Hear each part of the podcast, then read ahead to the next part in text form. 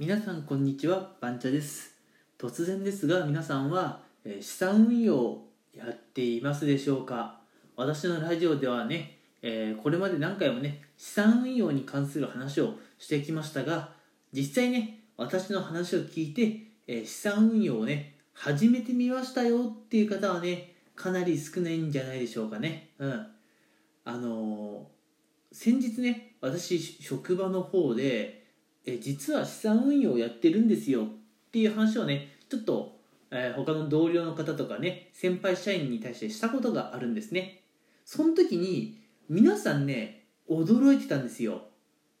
あの私まだ20代なんですけども20代にしてもう資産運用をねしているということに関して周りの方は結構驚いていたんですね。うん、まあ、多分一般世間の感覚ってそういうもんなんだろうなと思います。20代30代の方から見て20代からね資産運用を始めているっていうのはちょっとまあ驚きのことなのかもしれません。ただ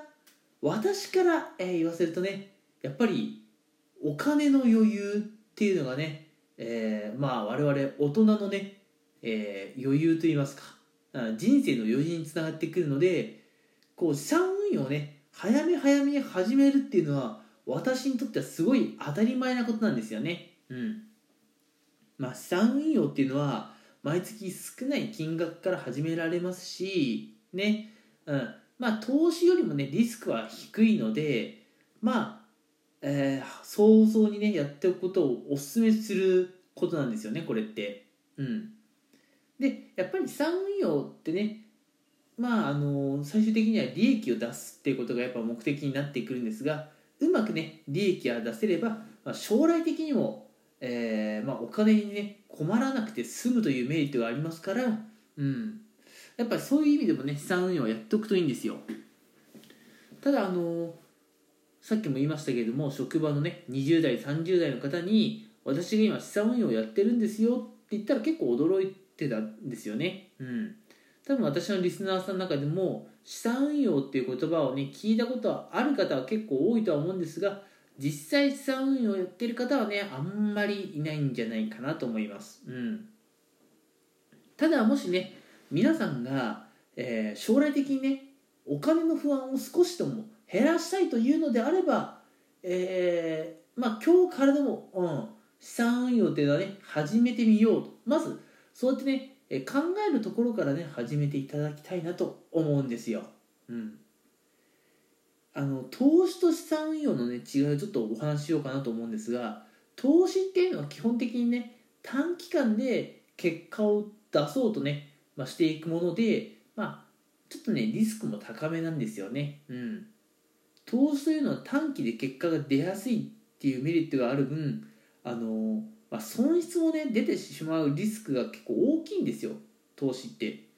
一方資産運用ってなかなかね短期間では結果が出ないのでうん。まあ1年後とかにね、えーお金持ちになりたいと思って資産運用をやってもね1年後にはそんなに変わってないです。うん。なんでね短期間でお金持ちになりたい方には、まあ、資産運用っていうのはねあまりまあおすすめじゃないと言いますかね、最適解ではないんですけれども、うん、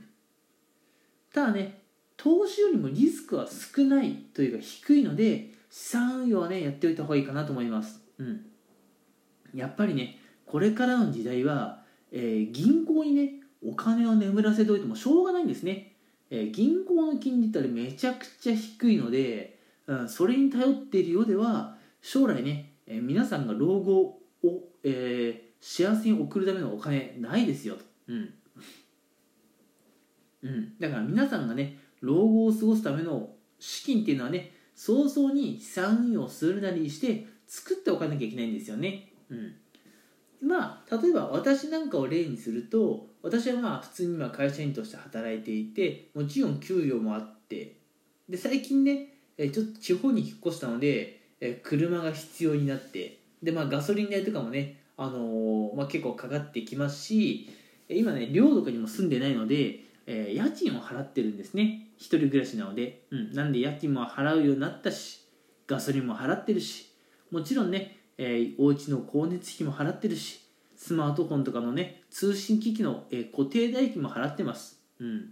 なんでね、え毎月毎月入ってくる会社のね収入から、え光熱費とかね、うん。まあ、ガソリン代とかね家賃とか引かれてあんまりお金は残っていないんですが、うん、それでもね毎月ちょくちょくこう資産運用をするようにしています。こういう小さな積み重ねが将来やっぱ大きい、うんえー、形でね現れてくると思うので将来のことをねしっかり考えているのであれば、えー、皆さんもねぜひ、えー、資産運用っていうのをね始めてみてもらいたいなと思います。うん。まあさすがにね学生のうちから資産運用を始める方っていないとは思うんですが多分社会人になってくるとね、えー、10年目20年目になっても資産運用をやっていない人がいれば、えー、社会人1年目で資産運用をやっている人もいるでしょう、うん、正直資産運用は長期でね見て結果を出すものなので早めに始めておいた方が得だと思いますよ。というところで、えー、今回はね、えー、将来性のある人間、うん、将来的にね、えー、お金の、まあ、不安がね少ない人間になるためには、まあ、早め早めにね資産運用を始めておきましょうというところで今回はお話をさせていただきました、えー、皆さんね今回も最後までご視聴いただきありがとうございました。皆さんにとってね少しでも、え有益なお話ができたら、えよかったなというふうに思っております。また次回もねこんな感じで将来性とかお金の話していくのでこれからもよろしくお願いいたします。それでは今回のラジオはここまでにしたいと思います。